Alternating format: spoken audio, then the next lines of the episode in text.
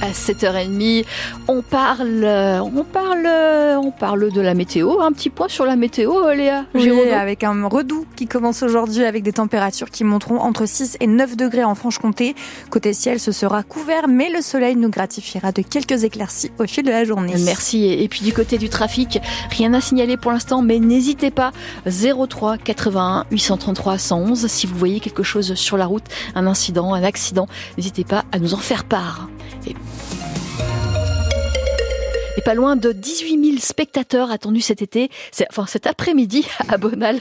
Oui, pour assister au 16e de finale de Coupe de France de football entre Sochaux et Reims. Après euh, Lorient, les Sochaliens sont en quête d'un nouvel exploit face à une équipe de Ligue 1. Sochaux-Reims, coup d'envoi à 17h30 à Bonal et à suivre sur francebleu.fr.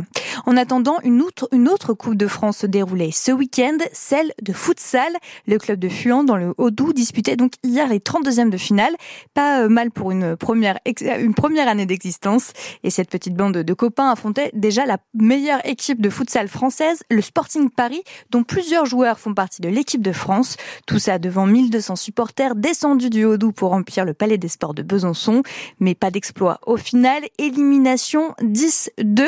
Mais ça fait de beaux souvenirs pour Johan Marguet, gardien et président du club. C'est sympa un palais des sports, surtout quand il y a 1200 personnes dedans, c'est sympa. À jouer, c'était un très beau match, je pense que toute l'équipe a pris du plaisir.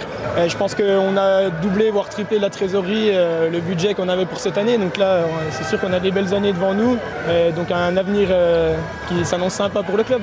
On va essayer de rester, dans l'esprit club du Haut-Doubs.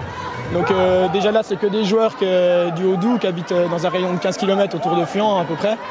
Euh, on, va, essayer de garder euh, cet ADN, c'est sûr. Il y a une belle bande de potes. Euh, pour l'instant, ça marche plutôt bien, donc on n'a pas de raison de changer tout l'effectif. Après, on est un peu bloqué au niveau des créneaux de gymnase pour l'entraînement. Donc déjà, nous, on n'en a qu'un, donc c'est soit on joue, soit on s'entraîne.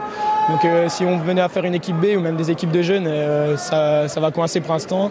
Ou alors il faut trouver un autre gymnase, mais pour l'instant, le seul gymnase, c'est le gymnase d'Orchanven. Donc pour l'instant, on est un peu bloqué à cause de ça. Et pour sa première euh, saison d'existence, le petit club donc de futsal de Fuan a démarré au niveau départemental et a déjà validé son accession en régional 1 promotion pour cette deuxième partie de saison. Les opposants à la loi immigration jettent leur dernière force dans la bataille. Quatre jours avant une décision très attendue du Conseil constitutionnel, une large coalition d'opposants à la loi immigration appelle à manifester. À Besançon, le rendez-vous est fixé à 10h30, 11h à Pontarlier.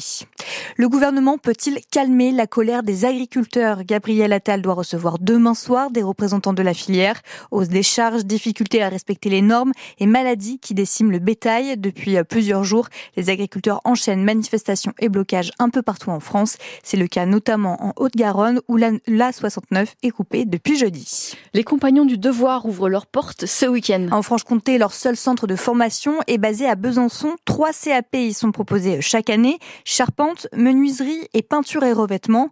Un apprentissage basé notamment sur le fameux Tour de France effectué dans plusieurs entreprises par les élèves compagnons.